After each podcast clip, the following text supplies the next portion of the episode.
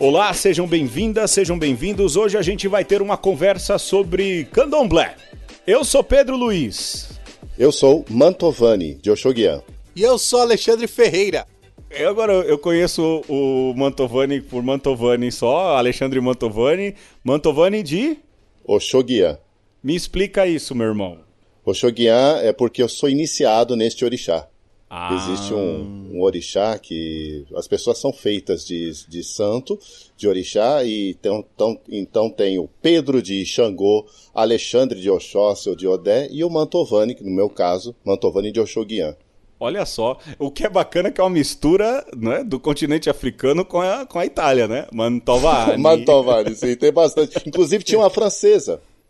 É mesmo? A Almin, é, a Almin tem uma pesquisadora ah. muito interessante que ela, ela fez, ela veio ao Rio de Janeiro, a, provavelmente na década de 40, década de 30, e ela veio, inclusive, o candomblé no Rio de Janeiro. E hum. neste processo de, de estudo, ela recebeu, começou a sentir a emoção dentro do candomblé e tal, e acabou sendo iniciada e se tornou, foi chamada, ganhou o nome de santo, de Omin Dareuá. A Gisele. A Gisele. Como é que é o nome dela? Gisele. Gisele. Gisele é, ficou Gisele Omindareuá, que ela é de, de Emanjá. E ela. Olha aí. É interessante. E, e, o que é legal também é que, como a gente vai ver mais pra Ô, frente, gente, o orixá tem a ver. Deixa eu vai. falar. É porque a gente já começou o programa? Menino! A gente já começou o programa já? Não, pô. Não. Vai, Alexandre. Tô... Ou começou. Vocês não reparem, o Mantovani é um convidado novo para você que ouve, mas ele tá acostumado com isso, viu? Ah, com certeza. Eu ia falar que daqui a pouco a gente vai falar que o orixá tem a ver com o antepassado, senhor Pedro Luiz. Era só isso que eu ia ah, falar. Tá bom, desculpa, eu atrapalhei. Mas tá bom, o Mantovani, Alexandre. Olha aí. ah, a filha, Pessoal, minha filha chegando. Não reparem. o Mantovani tem duas pequenas, hein? Talvez elas façam participações especiais no programa. Sim. A Pietra, Pietra e a Maria, Maria, Clara. Pietra e Maria Clara. Beijo, menina. Entraram aqui que nem uma tá, bala. Tá tudo bem aí? Tá tudo bem. Por enquanto está. Olha, bom, é o seguinte, uh, Mantovani, você já ouviu esse programa já? Não, já perdeu Já, já vi, já vi, já ouvi. Beleza, já, já viu. Já, já ouvi. Viu. Ah, então tá bom. É que ele ouve no é, YouTube. ele ouve no YouTube. É Isso. um dos dois ouvintes do YouTube. Para. É, Mantovani, a gente sempre tem um jogo ah. e o jogo é meu hoje. Sempre cai de convidado o jogo ser meu. E o jogo hoje é Graças mix de jogos, porque eu não tive tempo de fazer jogo completo, beleza? Tudo bem, lá vem. tá Vamos lá. Mantovani, o primeiro. Por amor, por obrigação ou nem pagando, hã? Imagine que você foi convidado por uma universidade ah. para dar. Você já tá. Já mestrou já, né? Já. Já, já, já tô cuidando do doutorado já. Olha aí. Olha, o papo aqui é de alto nível, hein? O, o, mais burrinho sou eu que tô mestrando aí. Para, para. então imagine você foi chamado por uma universidade, tá Mantovani, para dar um curso de um ano sobre candomblé e Sim. cultura africana. Beleza? Fez. Espera aí que eu tenho que limpar o bumbum da minha filha. Vai lá, corre lá. Ai, pera aí. Vamos, toca uma musiquinha aqui de espera, pera aí. Ah, eu tenho uma musiquinha para você colocar. Mas não de lavar as mãos. Oh, deu vontade de fazer cocô. Deu vontade de fazer cocô. Deu vontade de fazer cocô. Muito bem, muito bom. Já para o banheiro eu vou. Deu vontade de fazer cocô. Deu vontade de fazer cocô. Deu vontade de fazer cocô.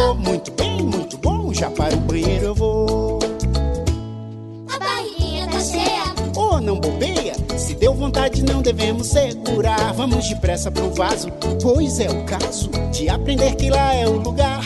E depois de feito, é a descarga bem direito e dê um jeito de avisar. Já acabei, tô esperando, por isso tô gritando. Quem é que vem pra me ajudar a me limpar?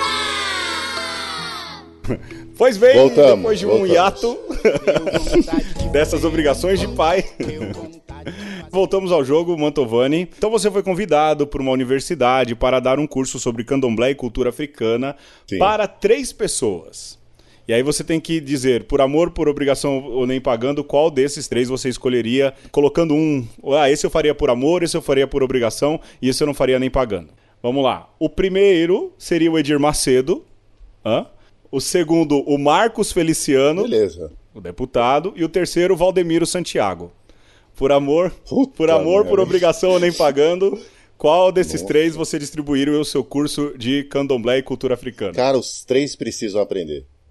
Tá, mas não é essa a, a pergunta, não fuja. No jogo, Nossa, que situação, Pedro. É.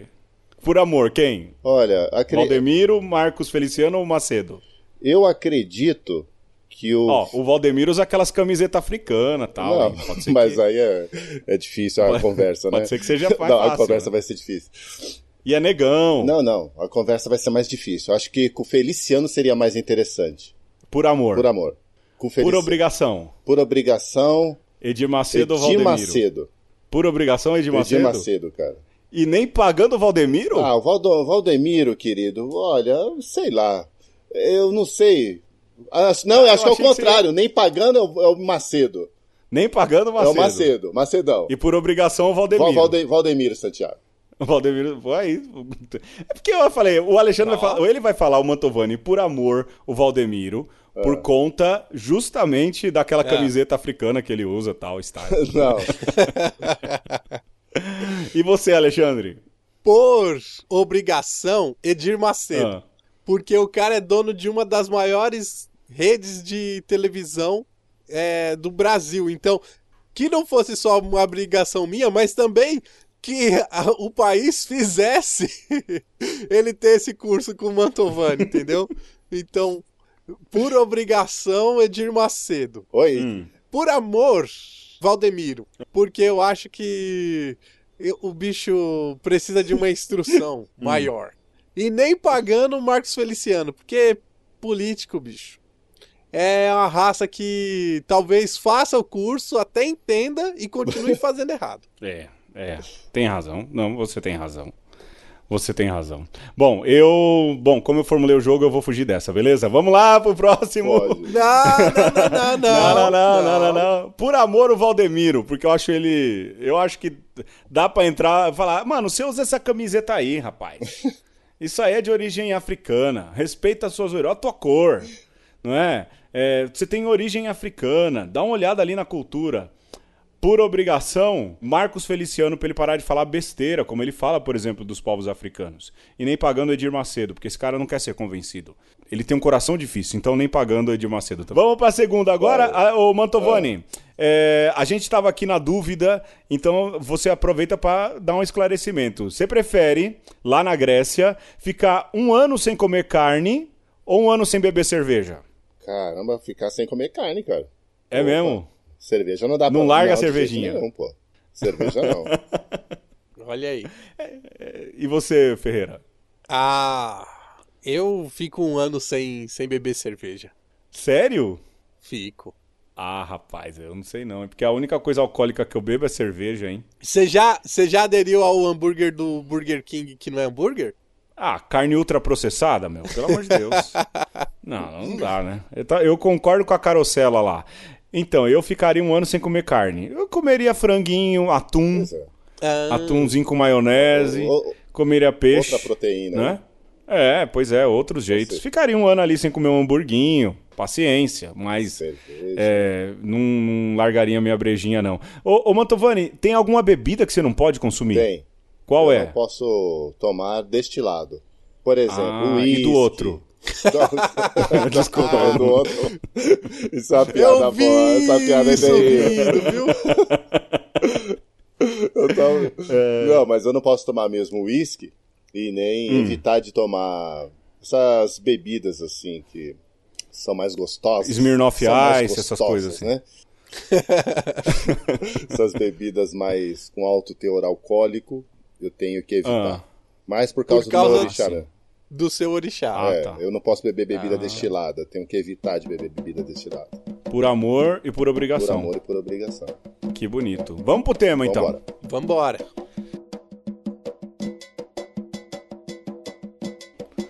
A gente é oriundo, água da mesma maré. mundo do mesmo mundo, axé do mesmo axé, arco-íris do mesmo sorrir, aripá do mesmo aripá, ori do mesmo ori, pode deixar, pode deixar. Há século, há século, tem que ter, tem que ter, não é túmulo, não é túmulo, de um quintê para um quintê. Look do mesmo look, sede do mesmo afã, couro do mesmo batuque, chuva da mesma manhã, rima do mesmo abafo, substância do mesmo angu, marafo do mesmo marafo, calundu e calundu. Me perguntam essa pergunta, desassossego do desassossego, marra para sempre ser cunta, negro para sempre ser negro. A gente é canto de coco, os olhos da mesma ilha, sotaque assim de caboclo, um quê de chua, colar de padilha. Você jura, amor, jura? Mesmo triste, o que nos rege? Uma pele escura para uma escura, eu quero a do Jeje, a dofona do Jeje. Entrada da mesma porta, passo da mesma ginga, flor da mesma horta, magia da mesma mandinga. No escuro que no escuro, essa poesia de pele escura, sob o destino cruel e duro, muita ternura, muita ternura. A gente, a gente calunga, diamba da mesma diamba, malunga da mesma malunga, o samba do mesmo samba. É o beijo em sol maiúsculo, esse amor no cubículo, crepúsculo do crepúsculo, vocábulo do mesmo vocábulo. Debate no mesmo sururu, embarcados no mesmo luzio, lundu no mesmo lundu, certeza no mesmo búzio, semba do mesmo semba, se dança na mesma rumba, conto da mesma lenda, filhos da mesma macumba. A gente é penumbra, festa na quizomba, o riso nesta quizumba, sombra da mesma sombra, pupila, mesma pupila, alma negra que abusa, trilha da mesma trilha, encruza da mesma encruza, ceia no mesmo cenáculo, conto no mesmo enredo, magia do mesmo oráculo, segredo do mesmo segredo.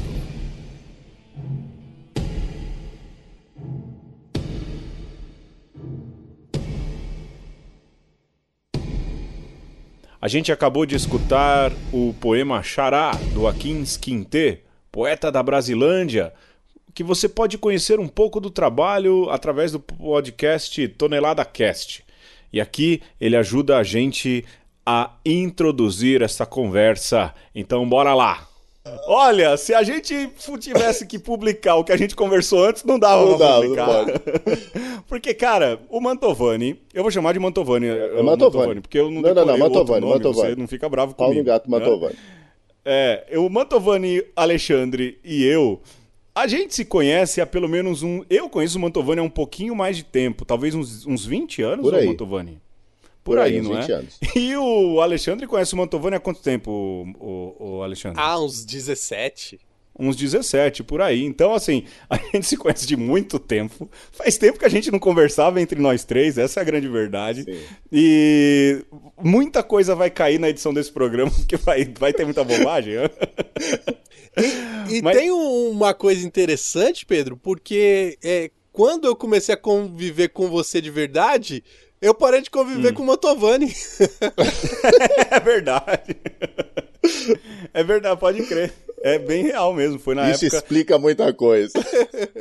É lógico, eu botei esse menino no caminho, rapaz. É verdade. É, Deus tá vendo. O... o Vamos, Mantovani estabelecer... tinha me desviado. Vamos estabelecer aqui uma cronologia. Eu e o Mantovani, a gente já foi até catequistas Sim. juntos. É, Mantovani? Perseverança. É, a gente deu palestra junto, lembra disso? Encontro de jovens. Pois é, a gente fez muita coisa junto porque a gente vem da mesma comunidade paroquial. São José, esposo da Virgem Maria, lá nas terras de Jardim Guançã, não é, Mantovani? Exato. E o Mantovani entrou no seminário antes de mim. É? O Mantovani foi seminarista, né? E lá ele conheceu quem? Esse outro, né? Que é, na verdade, a cabeça pensante do podcast, Alexandre Ferreira, né, Ferreira? Exato. Tá certo. Não, é, e é interessante também porque, como nós éramos os dois Alexandres lá da casa, um virou o Ferreira e o outro virou o Mantovani. Sim.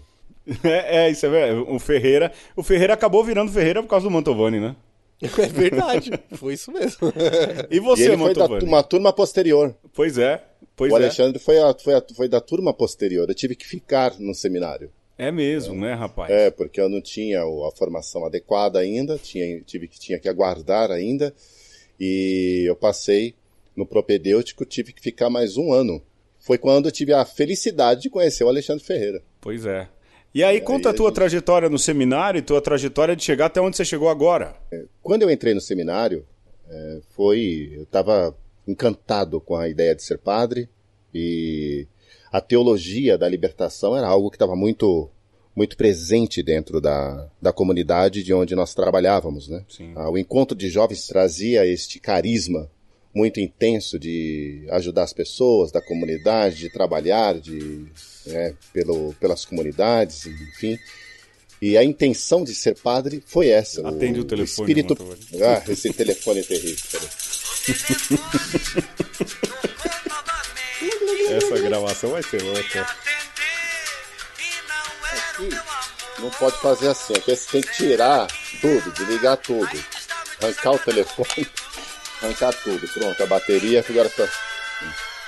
Então, no seminário, quando eu decidi entrar para, para seguir esse carisma de ser padre, essa vocação, eu tinha deixado já um relacionamento de mais ou menos sete anos e a ideia de trabalhar com jovens era algo muito forte, né? Foi aí que eu conheci o Pedro também nessa época, né, sim, Pedro? Sim. E nós e nós trabalhávamos no encontro e tinha um padre muito voltado para esse movimento de, de, do catolicismo popular, de ajudar as pessoas, de trabalhar em comunidade eclesiais de base, aquela coisa toda. E eu fiquei encantado né, com, com essa questão da teologia cristã, já tinha já esse carinho por ela, né, comecei a estudar bastante, bastante livros a respeito do assunto, né, que nem os livros de Leonardo Boff e tal, e o padre deu aquela fisgada, né? Sim. Eles são muito bons nisso. Não é, Pedro? Você sabe que eu trabalho são... hoje com o Zé Arnaldo diretamente? Ah, olha só, não sabia não. O mundo dá voltas, viu? Não, o mundo dá volta, né? Para você ver, e ele é um, um grande pescador mesmo. Sim. Ele sabe mesmo tocar no coração Sim. da gente e levar a gente para a vocação e, se não se tornar padre, no mínimo, se tornar um bom ser humano, nós né? se tornar um bom ser humano. Então isso foi, foi muito interessante. Então esse processo de formação no seminário foi enriquecedor. Até hoje, até hoje eu trabalho dentro dessa linha, inclusive dentro do candomblé, de tentar conciliar um pouco da espiritualidade mística da, dentro da, da teologia cristã com os elementos que as pessoas infelizmente ainda não conhecem e quando conhece entende de outra maneira, e aí eu procuro sempre fazer essa aproximação de, de conciliar um pouco essas duas teologias, essas duas cosmologias, e mostrar como que elas são muito próximas. Aquilo que talvez, eu não lembro qual foi o teólogo que disse que, é, que existe muito mais coisas que nos unem do que nos separam. Né? O Boff ah, fala isso de... no texto Espiritualidade. Isso. Isso. Há muito mais coisas que nos unem do que nos separam. Sim. E aí, o que que acontece? O seminário foi, a saída do seminário foi algo muito assim marcante, porque é, tivemos umas questões políticas lá dentro, né? Que eu não sei nem, não é, bom, isso é bom ficar no campo do seminário mesmo, porque a gente não abre isso mas as questões políticas. Fica para um, um é. próximo programa. É, as questões políticas é bom deixá-las lá. E aí o que, que acontece? Eu tive a oportunidade de conhecer o, a espiritualidade e o, e o convento dos dominicanos.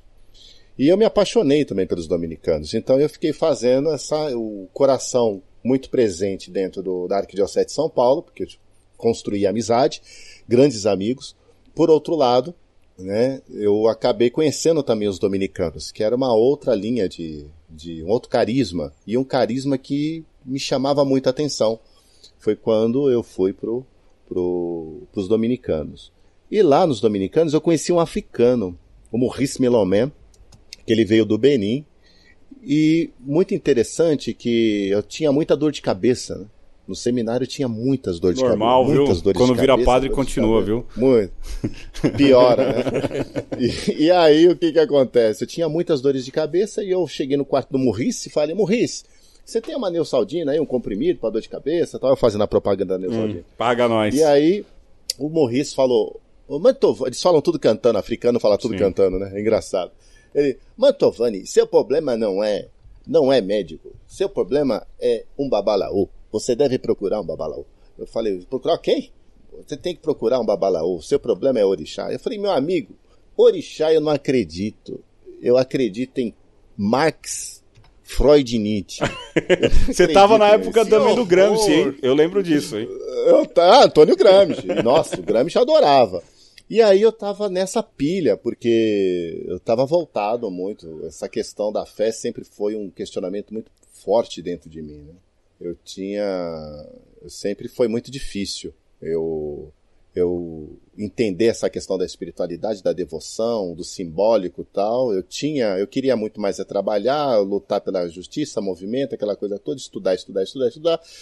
Mas é, o Morris pegou e me deu essa, essa linha, essa dica, né? Hum.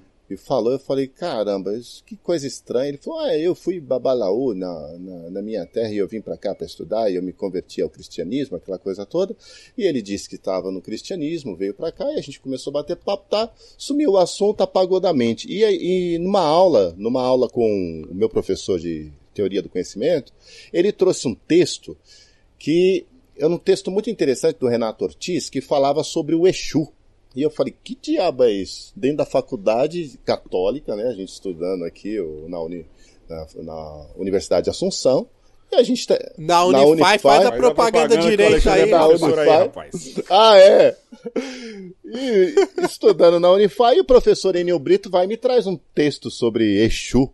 E eu falei, cara, que coisa interessante esse negócio de Exu, de novo aqui. E, eu, e pelo fato de eu ter nascido em berço de umbandistas, e durante um tempo eu ter largado tudo isso, porque eu falei, não, eu quero ser católico, quero, não acredito muito nesse negócio, essas coisas, não, acho que é tudo coisa da cabeça e tal, né, tudo neurose. Achava tudo isso. E aí o que que acontece? Eu peguei, cara, e comecei cair de, cair de cabeça no estudo da, da, dessa tradição, dessa cosmologia africana. Quando eu comecei a me aproximar do conhecimento da cosmologia africana, eu descobri um outro mundo. Uhum. Eu descobri um outro universo. Um universo que até então não era nem mais grego, greco-romano, nem judaico-cristão. Era um universo iorubá muito rico em conhecimento, em símbolos, em, em rituais. Né? Olha que um paradoxo isso, né? Porque eu fugia um pouco dos rituais e dentro do candomblé e dentro da tradição africana ele, tá, ele é riquíssimo nessa questão simbólica de, de rituais. Foi quando o, chegou um momento que eu comecei a ler, ler, ler, ler uma, bio, uma biografia extensa. Chegou um momento que o meu professor falou: Bom, agora que você já leu bastante, está na hora de você entrar dentro de um terreiro, né? Ah. Pô, cara, aí que foi o, o pulo do gato. O bolo da cereja. A cereja do bolo, no caso. Foi. né? A, cere... a cereja do bolo. É o, o bolo da cereja É, é ainda mas- mais importante. a cereja do bolo foi entrar dentro de um terreiro de candomblé, porque eu ia colocar em xeque tudo aquilo que eu tinha estudado, né? Tudo aquilo que eu tinha lido, eu falei, bom, acho que esse negócio é, não sei se é tudo isso mesmo não. Eu vou entrar para ver. Hum. E aí foi quando eu entrei na primeira vez num terreiro mesmo de candomblé e a experiência foi muito louca, porque eu acabei indo justamente numa festa de candomblé que era a festa do meu orixá que eu não sabia. Simplesmente eu não sabia, não tinha jogado buzo, não tinha feito nada e tal, mas eu fui lá com mais três, quatro pessoas. Inclusive uma pessoa era do convento que falou: Você vai mesmo? Eu falei: Vou, vou lá, cara, quero ver isso aqui. Então vou com você. Eu falei: Então vamos. Ó, tem mais uma amiga minha que quer ir. Eu falei: Então vamos. E eu fui, cara, nessa festa, que era uma festa de Oxalá, um pilão de Oxoguian, que era justamente do meu santo. Quando cheguei lá no, no terreiro, um monte de gente com de roupa branca, vestido, bem a caráter compatível com aquilo que eu li nos textos, né? Muito, muito parecido com aquilo realmente. E até então eu comecei a perceber como que funcionava o rito ali, né? Só que aí começou os toques, né? Começou a tocar, o, can, o candomblé começou, come, aí começaram a tocar um, um, um ritmo lá que hoje eu sei, né? Na época eu não sabia que era Ibim, que é um ritmo que depois eu posso mostrar para vocês, muito interessante. E eu comecei, meu coração começou a disparar. A minha amiga que estava do meu lado falou assim: Nossa, você tá branco, meu. Você tá com a boca branquinha. É. E eu comecei a ficar gelado, cara. Hum. Comecei a ficar gelado, gelado, gelado, gelado. Eu falei, eu vou sair dessa porra. Vou ficar aqui não, cara. E eu fiquei, dei três passos, eu falei, caramba, eu preciso sair daqui, meu. Tô passando mal, tô me sentindo muito estranho aqui. E tra, tum, tocando lá aquele, aquele toque lá, meu amigo. Eu sei que. O que que acontece? Eu acordei com a minha cara colada num quarto e com o rosto numa esteira, assim, um pano branco em cima de mim. Ah. Eu falei, puta. E aí a mulher pegou, fez um ritual lá, uma mulher conversou comigo, falou, ó, você é do Oxalá, você passou mal, você virou de santo aqui e tal. Eu falei, pô, eu vou Vixe, embora. você já mano. virou de santo na primeira vez. Eu passei mal. É porque existe esse virar de santo, ele é muito, ele é muito complexo, essa coisa que a gente chama de Uhum. possessão bruta, né? Hum. A possessão bruta, Uhum. elas são manifestações que vai acontecendo. Eu já tinha isso, né? Eu sempre tive isso. Só que isso é muito. Ele se acentua quando você está dentro do terreiro. Ou quando você está dentro de outras instâncias religiosas, você sente isso também. Ah, você sentia É muito louco. isso então? Não, eu já senti isso. Não dessa maneira, de forma tão intensa, a ponto de desmaiar e cair, né? Mas sentia algo maneira. que era tipo uma experiência. Pra você era uma experiência religiosa diferente. É, exatamente, era uma experiência religiosa. Né? Aquela sensação, aquela emoção, que tem pessoas que sentem isso, né? Você vai numa missa, por exemplo, não estou falando. Não, eu entendo. tô falando na, entendo. na sua missa, né? Ou na missa do Padre Marcelo, isso acontece muito. As pessoas começam a chorar, se emocionar e tal, né? Então elas sentem lá aquela emoção toda. Algumas até passam mal, tem que sair e tal. E outras missas, tem outras missas com, que trabalham com isso, os evangélicos também têm muito isso, as pessoas que entram em transe e chamam Sim. isso de Espírito Santo, aquela coisa toda. Eu acredito que o, o, o- a essência é a mesma. Né? Essa essência da experiência religiosa é a mesma, só que ela ganha uma outra estrutura. É, porque né? você falou assim, é, acontecem com outras pessoas em outras realidades. acontece. Aí, será que não é um fenômeno muito mais antropológico e que, vai, Com certeza. lógico, eu não estou colocando, que para o candomblé tem essa relação com o, o santo e para Uhum. nós seja uma experiência do Espírito Santo e para os deviches seja uma transcendentalidade vinda por conta Uma iluminação. Exato, exato. Você acha Sim, que no fundo, sim, no fundo, é, talvez o fenômeno religioso, cada um explique da sua maneira esse tipo de fenômeno que é, na verdade, vamos dizer, algo antropológico do, do, do ser humano em si? Com- sim, mas não é Hum. só isso, né? Com certeza. Isso também.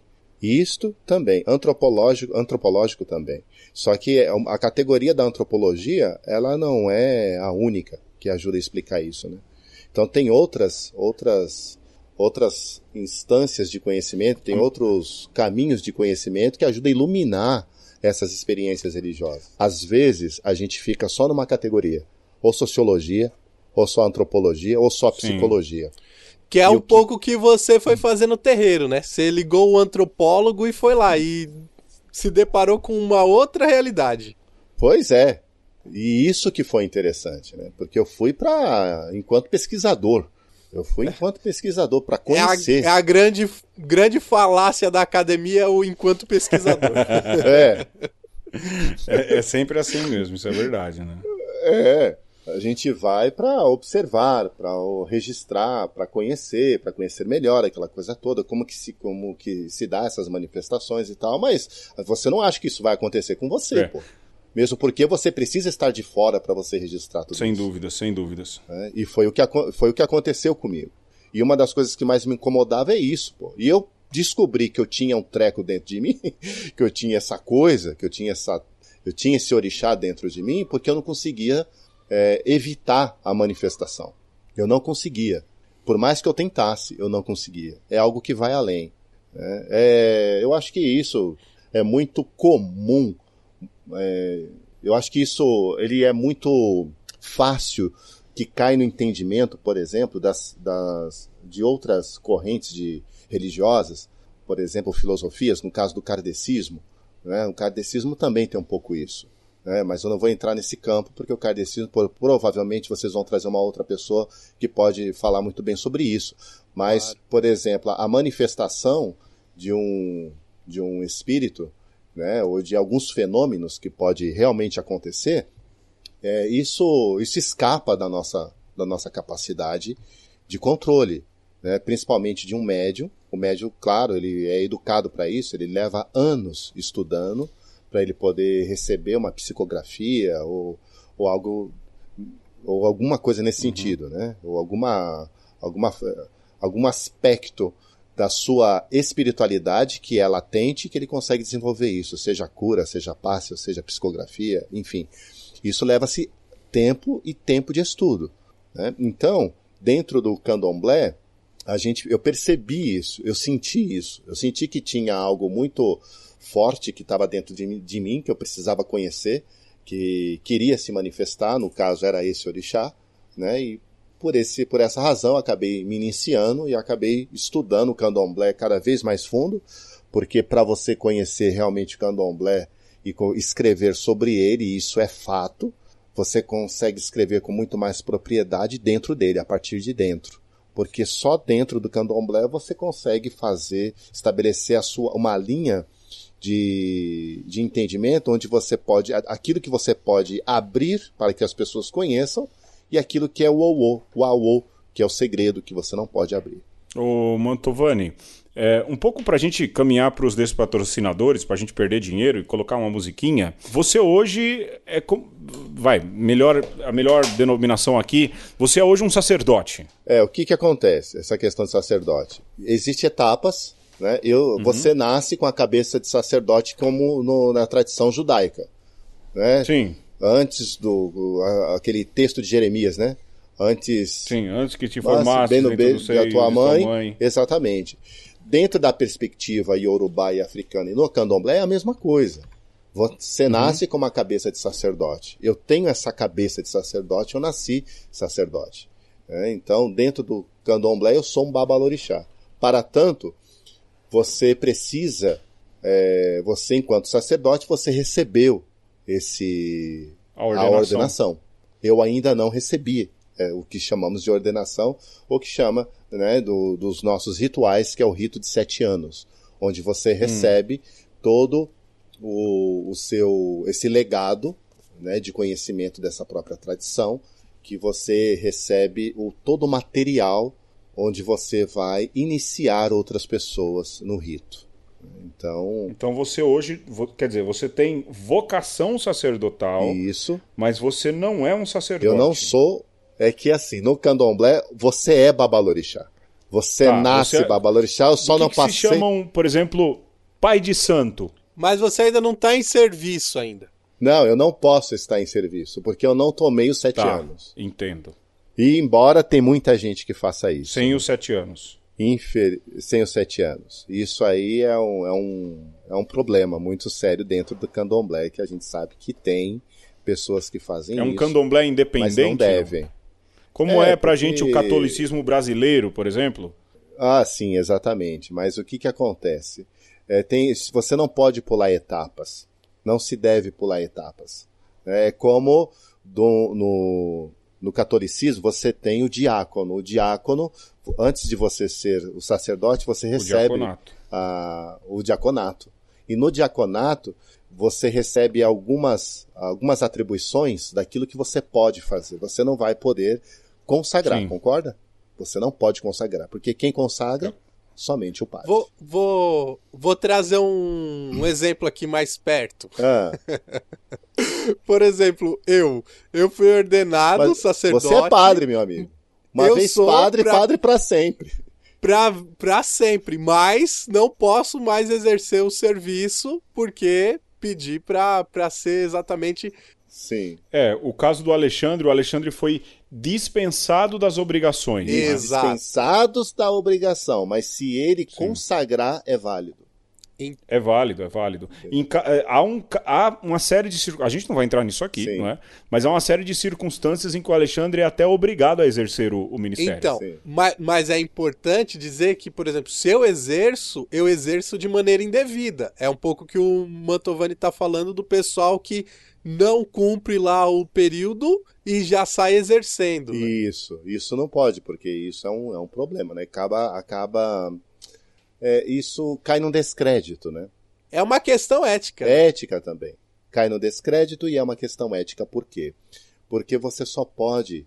É uma lei dentro do, dentro da dentro do candomblé, né? Então você não pode fazer determinadas coisas antes de você tomar sete anos. Então depois que você toma os seus sete anos, que você é reconhecido, você é colocado numa cadeira e lá os sacerdotes, junto com outros, vão dançar na sua frente e reconhecer que você é um sacerdote também. A partir dali você pode fazer, você pode iniciar uma pessoa. Então você pode ser considerado é, um babalorixá. Bom, o que que acontece? Quando a gente vai em alguns candomblés, as pessoas chamam você de pai, por respeito ao seu tempo de santo que você tem. Eu tenho mais de sete anos. Né? Mas mesmo assim, é uma coisa que você não consegue também evitar, porque isso está dentro do imaginário religioso do candomblé também. Né? Você no candomblé, você não consegue falar, ah, não me chama de pai não, porque eu não sou pai. Né? Eu sou apenas o irmão mais velho. É. Né? Você se torna até uma pessoa antipática e indelicada com relação a isso. Então, por exemplo, uma coisa que é muito complicado para mim, eu chego numas casas de candomblé, porque eu, todas as pessoas sabem que eu sou pesquisador, que eu estudo uhum. essa nação lindíssima, que é a nação Efon. Então, alguns irmãos de outras casas, eles fazem questão que eu vá para a roda e dance com, com os mais velhos. Né? Então, você não vai falar não. Às vezes, com muita delicadeza, com muito jeito, a gente fala muito obrigado, né? A gente agradece, né? O Lorum Abaunxé, mas eu vou ficar por aqui. E você não senta. No meu caso, eu evito de sentar em cadeiras onde tem babalorixás. Embora eu seja respeitado como tal, tem coisas que você não faz. Eu, pelo menos, eu não faço. Eu evito fazer, como sentar numa cadeira de babalorixá. Isso eu não vou fazer. Sentar numa cadeira é como se você ocupasse ali a presidência. Isso, assim. exatamente. Assim. Então você não faz certo. isso. eu não faço. Né? Eu não faço. Eu não, não tenho essa coragem de fazer isso. Eu me sentiria mal se eu fizesse isso. Né? Olha, vamos perder um pouquinho de dinheiro a gente já volta? Vamos embora.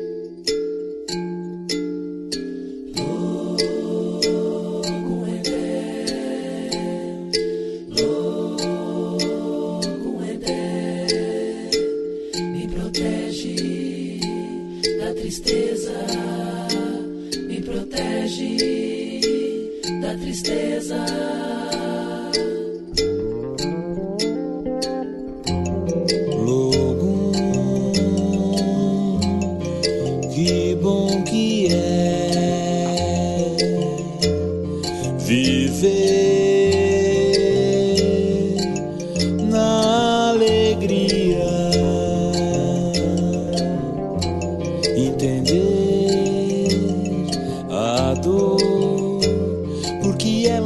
Pra gente ser feliz depois.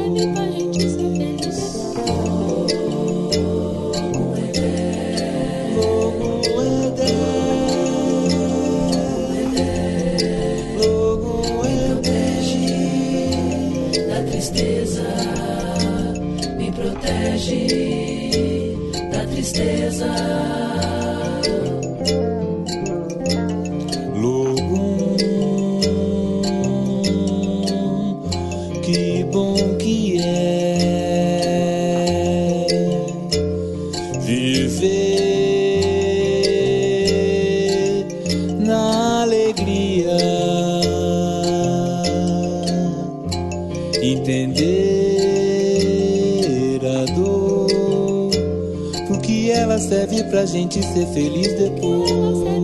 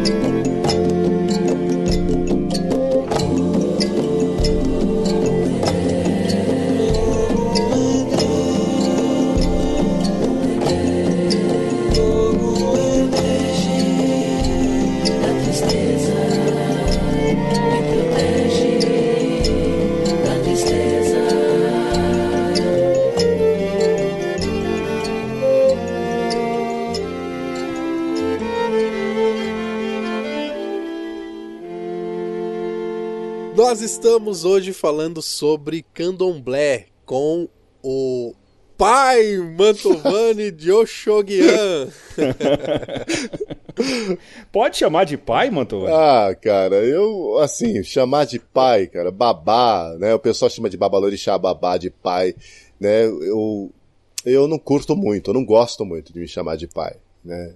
Mesmo Hum. porque aquela, por razões, por essas razões que eu já expliquei há pouco, eu prefiro que me chame de Claro. Mantovani de Oxoguian, né? Ou candomblecista, ou irmão, né? Eu prefiro muitas vezes isso, que me chamem disso, porque que fa que me chame, né, de Mantovani de Oxoguian. Mantovani tá ótimo. Se ficar Mantovani tá ótimo também. Excelente. Então, a questão do pai, né, o pai de santo, o babalorixá, por, por essas questões de, de tempo, eu me sinto muito mais à vontade de não ser chamado, né? De ser, embora eu seja considerado, mas eu, eu prefiro não.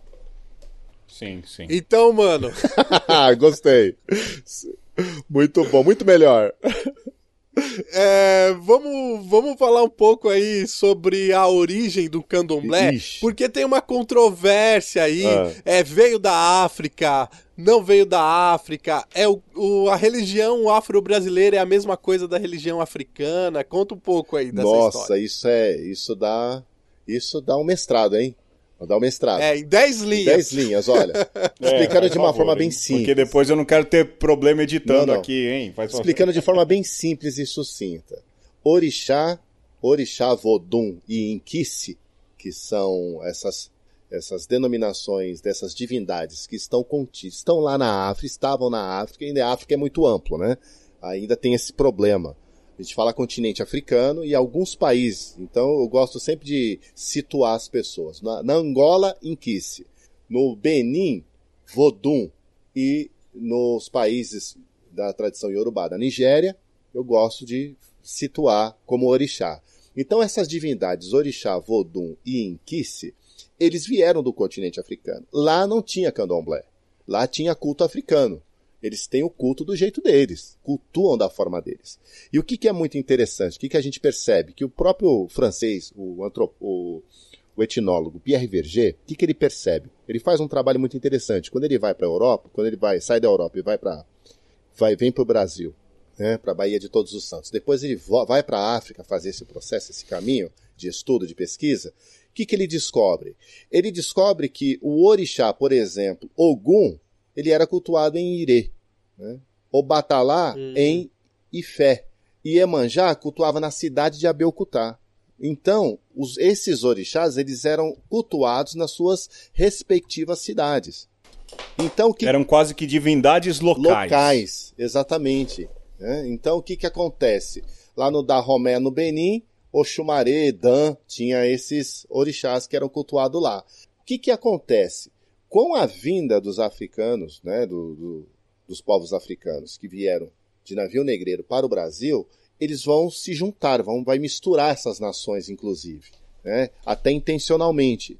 Colocava esses povos com, com línguas diferentes, né? o banto, Mais fácil de dominar. mais fácil né? de controlar. né? Só que quando chega aqui no Brasil, o que era para ficar uma coisa dispersa acaba ser uma coisa, é, acaba se unindo. Então, e isso tem um- uma coisa muito interessante dentro da construção do processo de candomblé, que essas, esses grupos, esses pequenos grupos, esses grupos minoritários que trazem essa religiosidade, eles vão começar a se encontrar, né, eles se encontram e passam a cultuar num único templo todos esses orixás, cerca de 16, 15 a 16 orixás. Aí nasce o candomblé. O candomblé, então, ele é uma religião brasileira. Por que, que ele é uma religião brasileira com pé na África, né? Então, Sim. eu sempre, eu sempre gosto de ligar duas coisas, de dizer que é, o pessoal fala de mãe África, né? E o pai é o Brasil. Só que, né, que seja. Mas eu gosto sempre de juntar os dois. Né, de dizer que a união da África com o Brasil nasceu um filho religioso que se chama candomblé. Né? Não dá para deslocar uma coisa da outra. Então, o que, que acontece? Minhas filhas chegaram. Então, o que, que acontece? O que que acontece? Na África, você tem esses orixás cultuados nas cidades. No Brasil, vai ser cultuado num espaço único onde serão cultuados todos esses orixás. Né? De Exu a Oxalá. E aí nasce o candomblé com seus ritos próprios. Por que, que o candomblé nasce também e existe? Eu sempre gosto de dizer que o candomblé não é nem brasileiro nem africano, ele é afro-brasileiro. É, então ele, o candomblé ele tem essas duas, não dá para não dá para afirmar mais uma e negar a outra. Elas, o candomblé em si, ele tem essa simbiose, esse encontro com essas duas culturas. Por exemplo, tem folhas na África que não se usava mais, que não tinha como trazer de lá para cá, e há uma adaptação aqui. Assim como tem coisas aqui que não existiam lá. Tanto é que durante um tempo, quando alguns africanos vai trazer essa ideia de retorno para a África, quando eles saem daqui já com uma ideia de candomblé totalmente estruturada, quando eles voltam para a África, eles tomam um choque, porque a organização é outra. O culto é diferente. Em alguns aspectos da língua é parecido, que nem, por exemplo, o Urubá. Tem cantigas, por exemplo, que a gente canta aqui que canta lá também. Né? Tem outras cantigas Uau. que se perderam.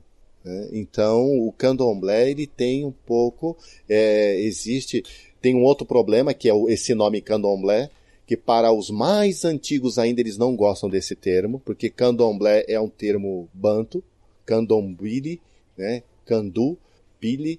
Então, o, esse, esse termo candomblé, candomblé, ele é reza, culto e oração. E os antigos, mais antigos ainda, eles preferem culto nagô, que também é a mesma coisa. Culto Nagô, Candomblé é uma coisa só. Né? Então, é, existe um, inúmeras discussões sobre isso, com relação a o seu candomblé, ele é. E, e aí você, o Alexandre comentou sobre culto africano, né? O culto africano ele, ele é muito diferente o que é feito hoje com o candomblé aqui no Brasil, não é a mesma coisa. Então, por exemplo, lá na África, se você quisesse iniciar é, fazer uma iniciação a Oxum, você pode. Hum. Ah, eu quero me iniciar a Oxum. Ah, então tá bom. Então você vem, compra o material, faz as coisas que tem que fazer aqui e você vai pronto, é iniciado a Oxum. Aqui no Brasil não funciona assim. Aqui você precisa jogar, tem toda um, uma, uma, uma norma que quando você vai na mesa do jogo, você vai jogar ali, né, tal, o Babalorixá joga e vai sair o orixá da pessoa, né, vai consultar o oráculo, vai consultar o Ori, vai consultar todas as divindades né, que vai se manifestar ali naquele jogo e vai explicar o caminho que deve ser feito. Então não é a mesma coisa. São coisas diferentes. É como as pessoas misturam também Umbanda com Candomblé. Não é a mesma coisa. Dentro da própria denominação de Umbanda, existe várias Umbandas. Vários tipos de Umbandas. Então existe Umbanda branca, umbanda mais vinculada ao kardecismo, existe uma umbanda mais vinculada a caboclo, existe uma umbanda que a gente chama também de homolocô, que está muito mais próxima do candomblé do que da própria umbanda, onde tem sacrifício. Na minha cabeça, ah. a umbanda era, na verdade, é, uma brasileirização do candomblé, mas na verdade o candomblé já é, vamos assim dizer, Brasileiro. uma reunião das divindades do continente africano e aqui se encontraram e desenvolveram então os seus cultos, as exato, suas religiões, não é exato. verdade? Não muito diferente da teoria do Finkelstein a respeito da nação de Israel. Hum? Hum. O, porque o Finkelstein diz que o Finkelstein é um arqueólogo e um biblista Sim. e ele costumava dizer que, por exemplo, o Deus de Israel, da nação de Israel, é na verdade ali pega-se no Pentateuco a síntese das divindades de uma série de homens que fugiram da escravidão do Egito. Sim. Por isso a escravidão do Egito ela é ponto fundamental para a gente compreender o que é o, o, o, judaísmo. E a gente não pode né? esquecer que Egito é África. Que Egito é África, exato, sem dúvida, exato. sem dúvidas. Mas que é uma turma que foge da escravidão e que se junta nas montanhas e diz assim: olha, quem me libertou foi Deus. Olha, mas quem, libertou, quem me libertou também foi Deus. E o outro vai dizendo, e no fim vai se fazendo uma síntese dessas divindades. Não à toa que bons estudiosos bíblicos falam das correntes javista, sacerdotal, eloísta. Sim, eloísta. Exato. Essas diversas correntes que compõem o Pentateuco, que são os primeiros cinco livros da Bíblia, elas são Sim. estudadas e já reconhecidas como uma síntese de povos que se uniram, as doze tribos, numa nação só e que uniram Sim. também a sua, o seu reconhecimento de divindade. Isso aí envolve teologia bíblica, arqueologia bíblica, teologia da revelação. Então, vamos assim dizer, o candomblé hoje, ele não é que um copiou o outro, mas viveu o mesmo fenômeno, não é verdade? O mesmo fenômeno Sim. diaspórico, só que tem um detalhe, né? Foi muito bom você ter falado isso. Há uma, há um grande, uma grande confusão em que as pessoas acham que o candomblé ele é politeísta. né? Acredita em vários deuses. Esse é um problema sério, seríssimo. Porque assim como a tradição judaica acredita que Deus é Yahvé, Adon- Adonai, Elohim, dentro da tradição iorubana, Deus é um só. Ele se chama Olodumare. Olha aí. Ó, as minhas crianças, aqui, ó. Não, deixa aí, não tem problema. Meus e beijos. E aí, Deus é Olodumare, Olorum, Eledá, que significa todo-poderoso, supremo de amor, o criador de todas as coisas. Então, para o candomblé, Deus é um só. E ele se chama Olodumare. Os orixás é nada mais é do que uma extensão desse Deus que se revela. Não são avatares. Não, não são avatares. Mas assim como a tradição judaica acredita em anjos, Sim. que tem um papel né, teológico aí, é, místico dentro da- dessas tradições, Que estão a serviço da, da que divindade estão a suprema. serviço da, da divindade suprema, os orixás é a mesma coisa, são a mesma coisa. Os orixás, eles são, eles são responsáveis pela criação das, de todo o, o, o planeta, como tem vários mitos que, re- que reportam isso, né? Que o Dudua desce e cria, atra- cria o, a- o planeta, cria o mar, cria a terra através de uma galinha de cinco dedos e areia. É Muito interessante esse, esse mito. Por isso, e o animal está muito presente, e fala que no, nesse processo só existia o mar, só existia a água. Olha que interessante, porque lá no livro do Gênesis está escrito no princípio, no princípio o Espírito de Deus pairava sobre as águas. Exatamente. Na tradição judaica, na tradição é, iorubana, nós temos mitos que também reportam isso, que também falam dessa maneira. E, o grande, e a grande confusão, muitas vezes, na cabeça das pessoas é que, inclusive o Pedro Bial fez esse favor no programa Êxtase, ele, ele chamou Ogum de Deus, deuses do candomblé. Né? E tem alguns sacerdotes que falam isso, né? que chamam os orixás de deuses como se fossem super-heróis da Marvel. E não é assim, né, cara? Porque o, e eles têm, e eles ligam o, por exemplo, Xangô com Thor. Né? Então, é muito complicado isso, porque o, o Thor é um deus da tradição nórdica. Só que o candomblé não pensa dessa maneira. Xangô não é um Então, deus. Xangô não é um Mas, deus. Mantovani, até essa ideia do politeísmo aí, eu, tradição nórdica eu não, não sei dizer muito bem não. Mas, por exemplo, a tradição romana, ela é muito parecida com isso. É, você tinha as divindades locais, e aí Sim. o Império Romano, como foi crescendo e foi anexando territórios, eles acharam por bem também pegar aquelas divindades locais, juntarem, criarem um, um panteão e aí ressignificar ali o que eles o que a gente chama de divindade, o que não seria a mesma coisa ali Exato. é, para os romanos, Sim, né? Sobretudo sim, daquele tempo. Sim. Mas é, é isso que eu estou. é- o que eu comento é isso. Às vezes as pessoas elas falam, ah, a minha religião acredita no único Deus. Aí eu falo, a minha também. Pois é. A minha dúvida. também. A minha também. Ah, mas a minha religião não faz sacrifício de animal. Eu falei, então, mas o judaísmo faz.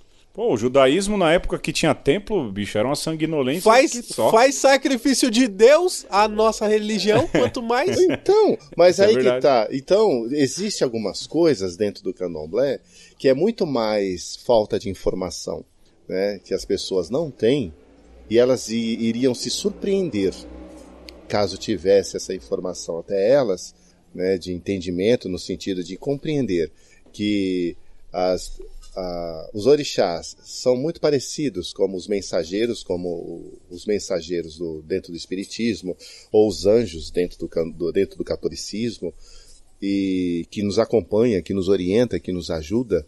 Né? Eu acho muito louco isso, porque as pessoas falam assim: ah, eu vou na igreja e vou acender uma vela para o meu anjo da guarda. As pessoas acreditam plenamente nisso e Sim, deve ser respeitado isso. Sim. Isso deve ser respeitado porque quem sou eu para falar que isso não é verdade? Agora, quando se trata de orixá, eu vou acender uma vela para o meu orixá, as pessoas dão risada. Né? Elas falam, não, mas isso não existe.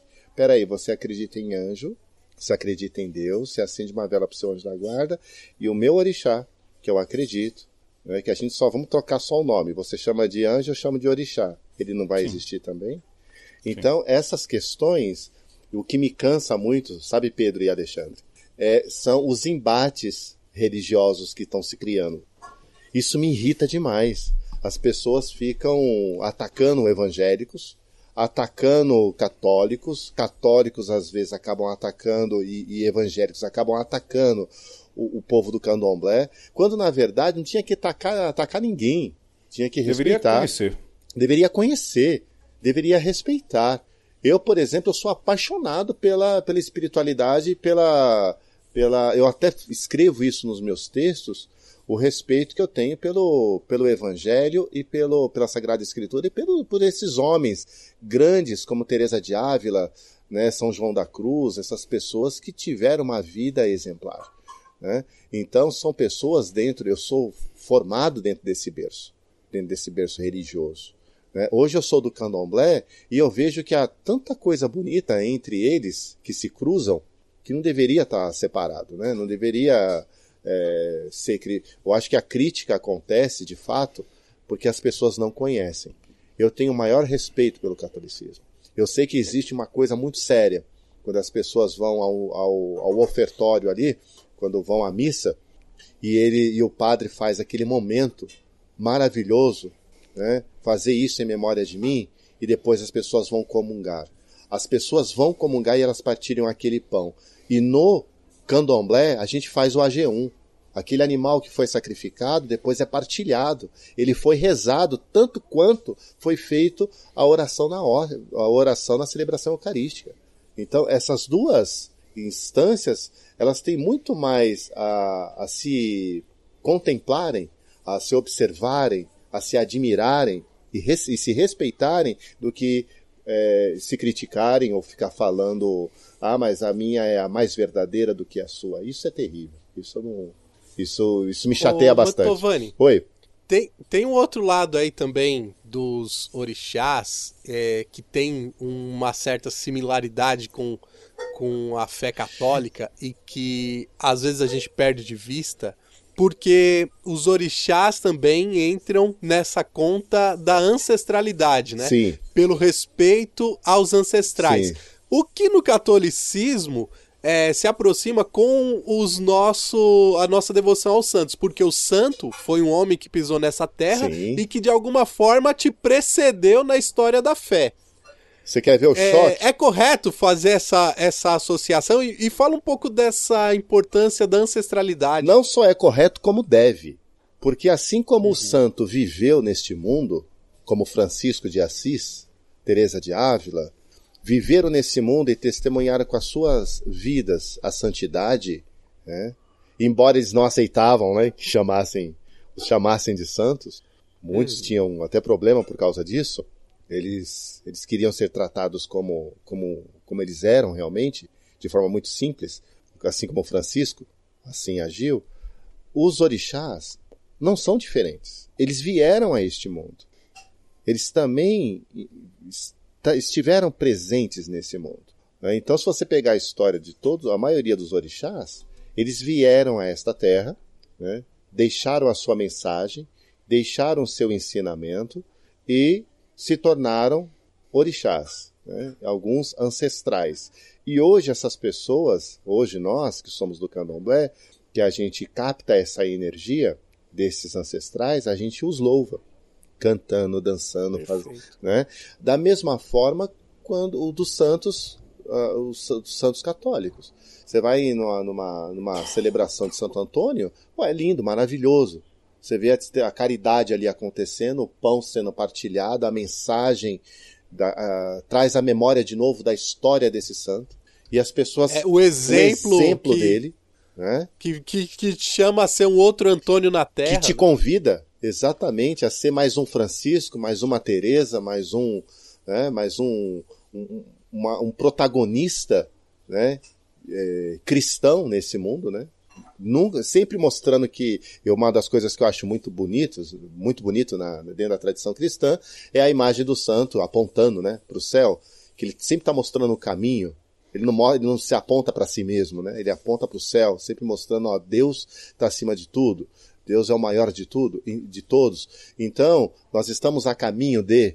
né? Então, o orixá também não é diferente. Só que há uma diferença no candomblé que esses orixás, eles dançam com a gente. Eles se manifestam no corpo do adepto. né? E aí é muito louco isso, né? Porque- Não muito diferente daquele que diz: Eis que estarei convosco todos os dias até o fim dos tempos. Pois Se é. faz presente na Eucaristia, não é? Pois é. Que é o, o, o, Espí- o Espírito Santo. Sim. Ele Ô, gente, é, eu vou falar isso pro ouvinte, porque assim, é, pode ser que as pessoas confundam. Primeiro, não é? é, o Alexandre, eu, não falo por mim, acho que pelo Alexandre também, a gente não vai deixar de ser católico, somos, não temos nossa identidade. E é bom que não é- deixe. Exato, e não, e essa conversa é, ba- baseia-se na profunda segurança que tanto eu quanto o Mantovani temos e o Alexandre temos, melhor dizendo, é, sobre onde estamos, o lugar que estamos. Sim. E quando a gente faz esses comparativos, não é que a gente está querendo dizer assim, ah, olha lá, ele É está tudo dizendo que igual. isso é aquilo ou isso é aquilo, não. Mas o quanto a gente tem de comum, né? Sim. O quanto a gente tem É, e comum. o quanto também a gente pode aprender com a religião do outro, porque tá faltando, sobretudo no catolicismo, esse cuidado com os ancestrais, com, com essa noção de ancestralidade. Parece que é, o que importa somos nós aqui, e quando a gente passa desse mundo, o outro que tem que se virar.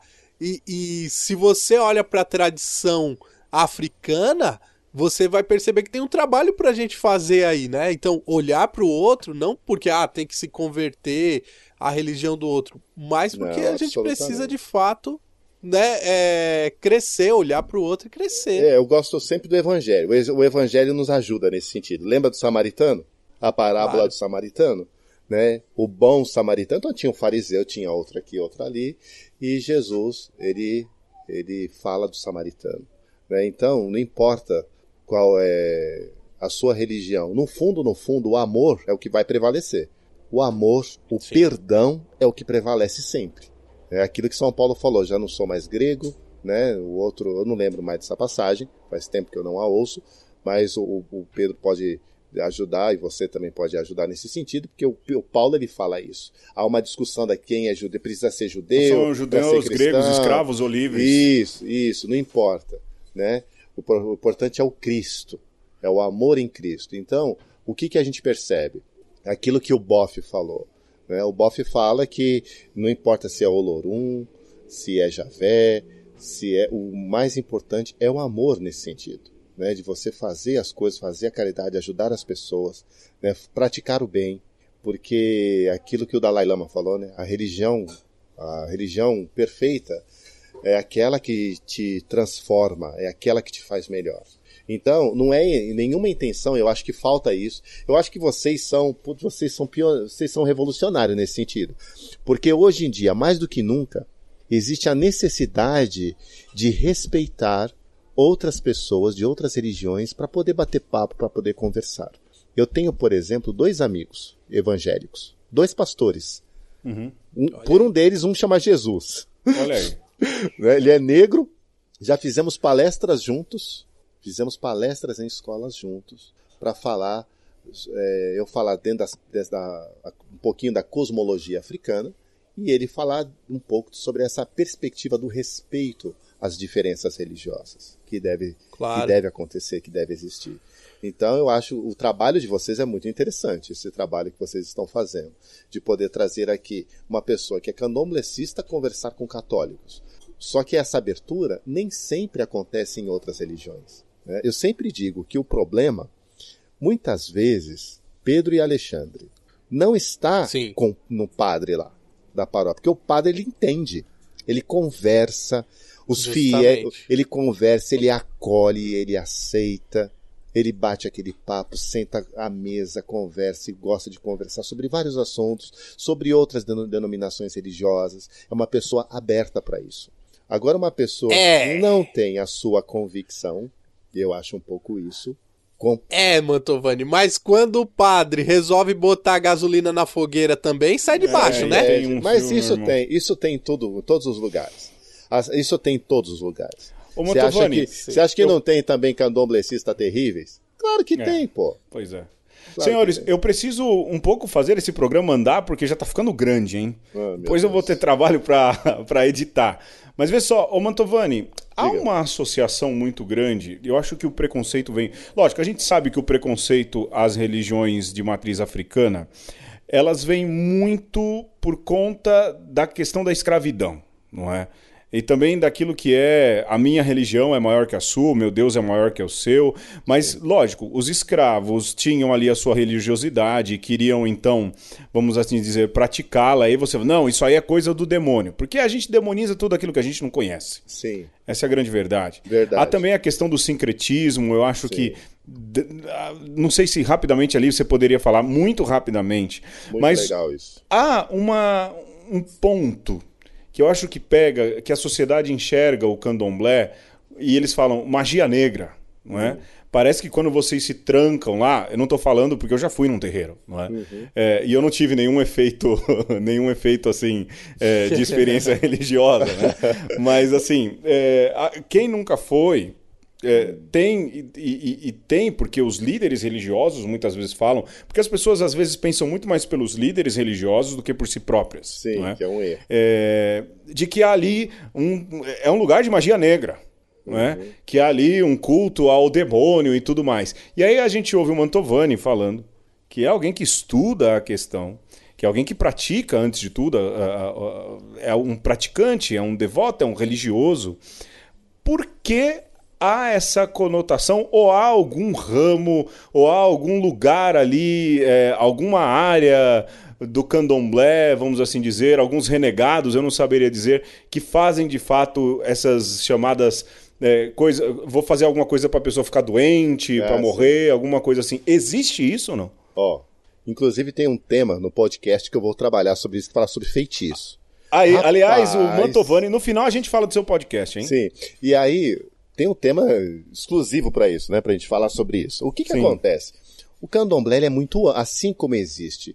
Eu, eu sempre vou usar Existem a ponte... muitos cristianismos, por exemplo. Isso, eu sempre vou usar essa ponte com o cristianismo, ok? Para facilitar, porque a maioria dos nossos ouvintes são católicos, né? São cristãos. Então eu sempre vou fazer um pouquinho essa ponte.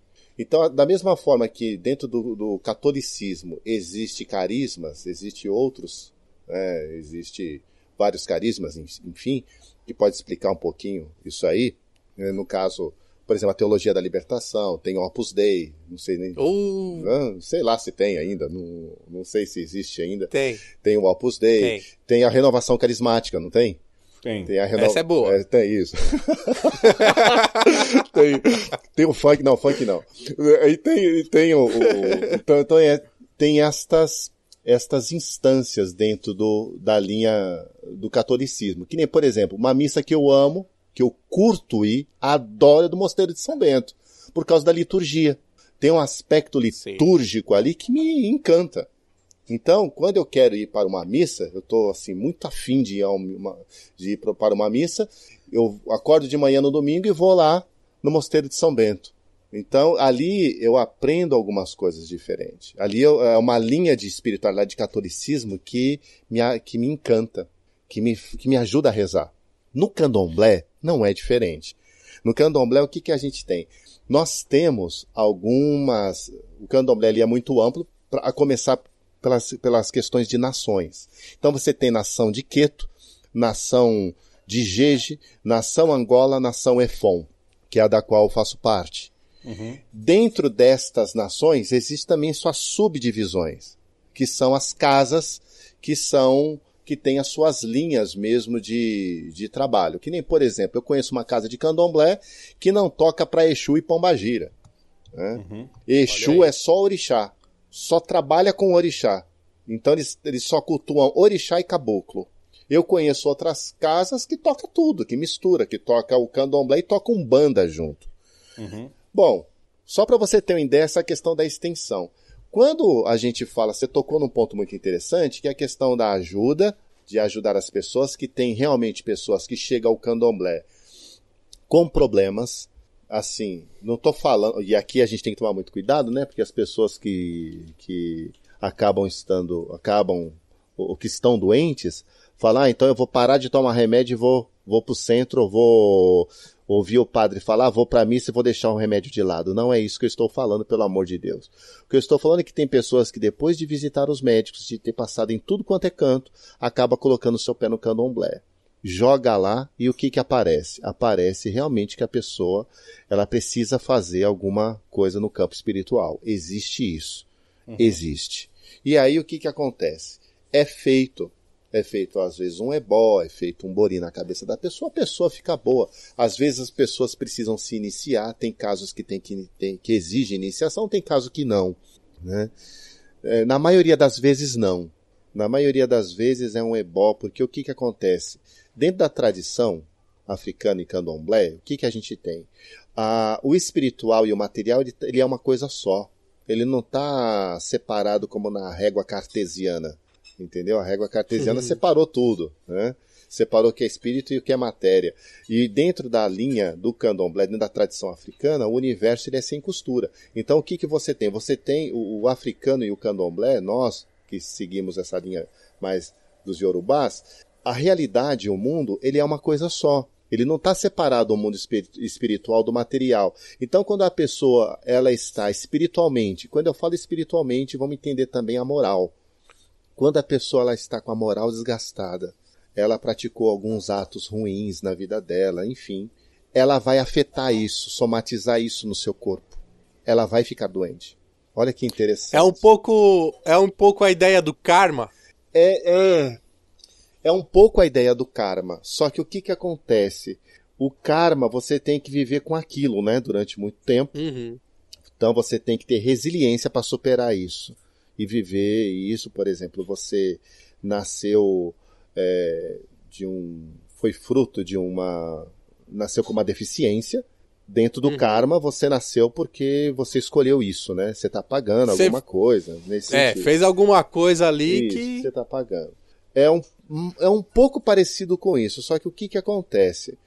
Quando você, dentro da tradição iorubana, é, e aí a gente precisa entender os mitos, só que a gente teria que fazer um programa só, só para ir só em cima disso. Não dá. O que, é, que acontece? Tá, vamos lá. O que, que acontece? É, você vem a este mundo, você vem com algum caminho a ser trilhado e feito, e você não o cumpre. Você é feito, um, é feito uns rituais para que você retome esse caminho, para que você cumpra esse caminho.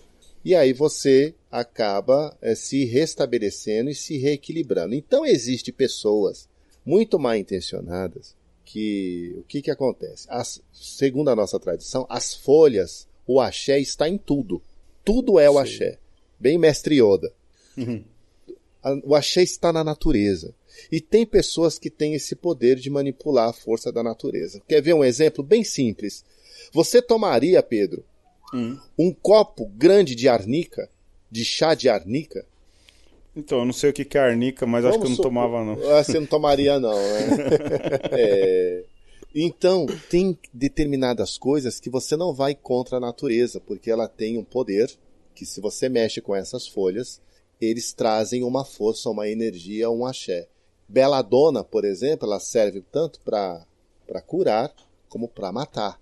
Se você não tomar cuidado em altas doses, você pode levar uma pessoa a óbito. Então, existe algumas plantas e essa energia contida nas plantas a gente chama de axé. E quem domina esse segredo é um orixá chamado Ossan. Então essas uhum. folhas, elas têm uma força, uma energia. Então tem pessoas que falam assim: "Ah, eu vou matar você na macumba". Bom, hum. pode acontecer e pode não acontecer. Eu Cara, até hoje eu tenho dificuldade de aceitar isso. Até hoje eu tenho dificuldade de, é, de assimilar isso como algo positivo e legal, que isso pode realmente acontecer. Mas eu não duvido, Porque eu já ouvi várias histórias de pessoas que, que conseguem, que tem o domínio, tem esse segredo aí, consegue fazer umas coisinhas assim e tal. Eu eu não tenho, eu não tenho muito esse esse esse apreço, esse carinho por esse, por esse tipo de pessoas que gostam de trazer vos, o seu amado em três dias, se tiver em São Paulo, né? Então, eu não, eu não curto muito isso. Eu não acho isso legal. Existe. Mas seria seria esse então o, um dos pontos da o lado negro da força. Do, do lado negro e consequentemente do, do preconceito. É. Reforça, né? reforça. Acaba reforçando. Você quer ver uma coisa que reforça também, uma coisa muito negativa, cara, no candomblé? É você ver aquelas oferendas no meio da rua, onde você tá caminhando, fazendo a sua, a sua caminhada lá, cara.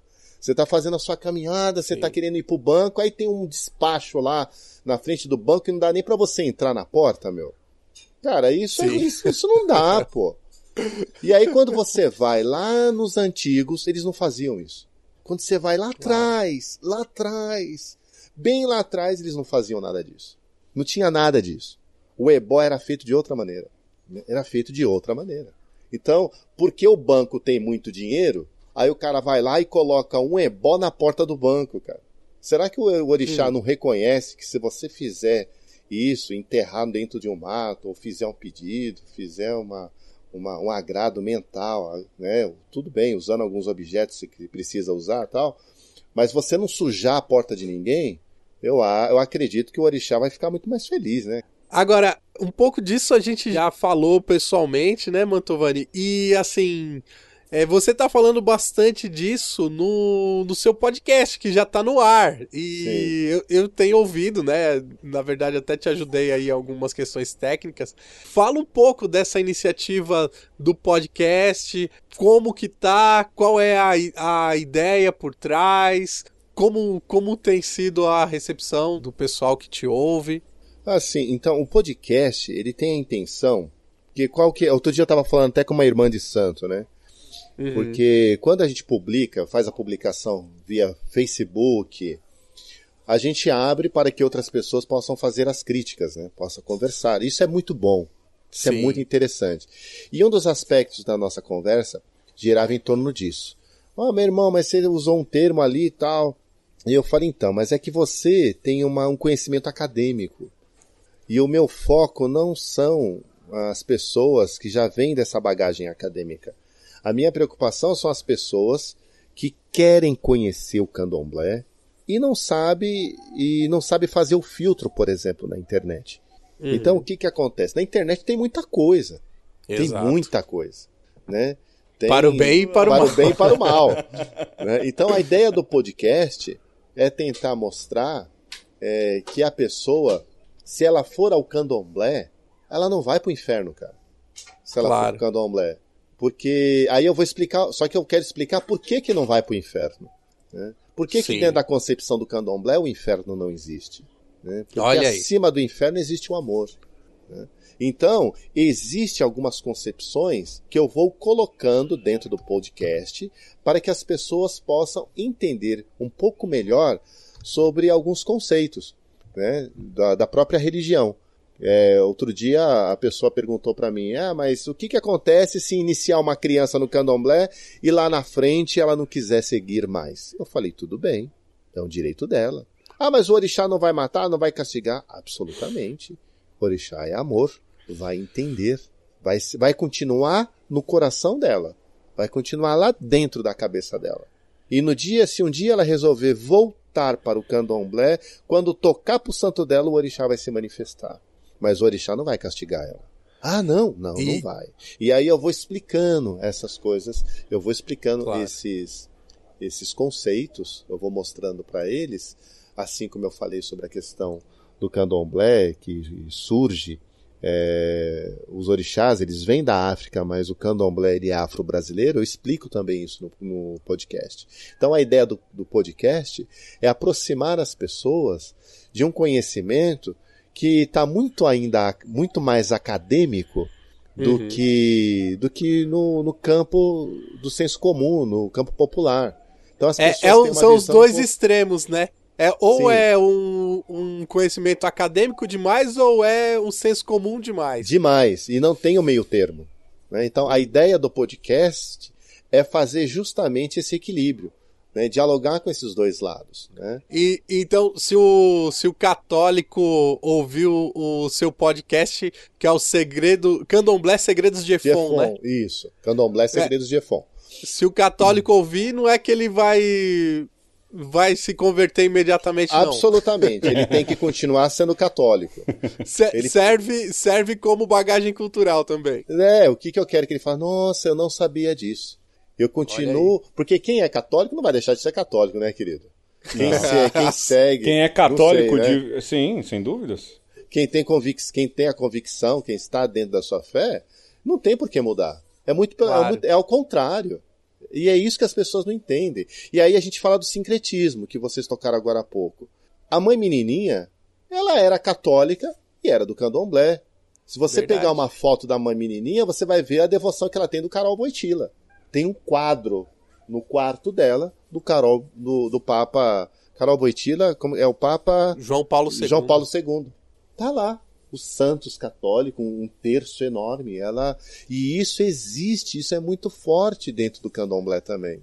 O respeito à tradição eh, cristã. Tanto é que dentro do candomblé tem culto de caboclo. Sabe que para quem que o caboclo canta? O caboclo canta para Jesus, Nosso Senhor, Nossa Senhora. Ele, ele, ele faz toda a sua devoção inicial a Jesus, a Maria de Nazaré, Nossa Senhora da Conceição, a todos os santos. E, e aí, já, já tem uma repercussão? A galera já, já tá ouvindo? Tem, tá ouvindo, isso tá muito, é muito legal, porque o que que acontece?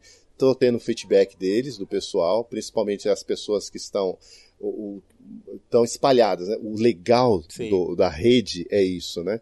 Que você encontra pessoas lá da Bahia, do Maranhão, do Pará, pessoas que estão no Espírito Santo, nos Estados Unidos, teve uma pessoa do Japão, uma pessoa da Itália, e, e chega, né? Chega. Na Argentina, tenho dois E- ouvintes lá. E tá no SoundCloud? Tá no. So- SoundCloud, Spotify, Spotify? e no YouTube. Ah, legal. E coloquei no YouTube também. Né? Olha, aí. Show de bola. Ó, tá, tá muito bom. Deixa o link dele aí, Alexandre, o link no post. E a gente Será tá aí deixado. ajudando a divulgar o podcast de um parceiro. O que a gente mais é quer é gente publicando podcasts. Olha, Mantovani e Alexandre, já deu. Porque vai dar muito trabalho para editar esse podcast. Quem quiser saber mais, procura o podcast do Mantovani. O link tá no post. Eu fico por aqui. Queria agradecer a todo mundo que ouve, todo mundo que repassa. Continuem repassando. Mantovani, sempre, sempre bem-vindo. O Alexandre Obrigado. Ferreira, a gente deve marcar uma festa de fim de ano na laje da sua casa com todos os participantes de uma conversa, hein? Eu acho justo. Ó, e o Mantovani, É, o Mantovani já sabe o caminho. Já, já. Eu Eu, tô pensando que vai chegando o fim do ano, a gente tem que fazer uma festa da firma, Alexandre. Ah, com certeza, vamos fazer. Mantovani Estarei junto. juntos. Estarei junto. Todo mundo Olha- de branco cantando. Hoje a festa é sua, hoje a festa é nossa. Tá bom, então, olha, a gente fica por aqui. Tem alguma coisa pra dizer, Alexandre? Agradeço a todos vocês e foi muito bom fazer esse papo aí. Continue assim, viu? Olha, Traga outras pessoas. Beleza, poder só que bater a um gente se despede com um beijo, um abraço e um aperto de mão. Então você fala um abraço no meio aí, faz favor, né? Um abraço. Não, tenha calma, homem de Deus. Vai, Ferreira. tá bom. Ah, eu só tenho que agradecer ao Mantovani. É, vou fazer uma visita lá no podcast dele também. Então façam o favor de assinar o feed que a gente vai aparecer por lá também. E é isso. Um beijo. Um abraço. E um aperto de mão. Aê, axé, até mais. Axé, até mais. Vamos lá, Tchau, tchau.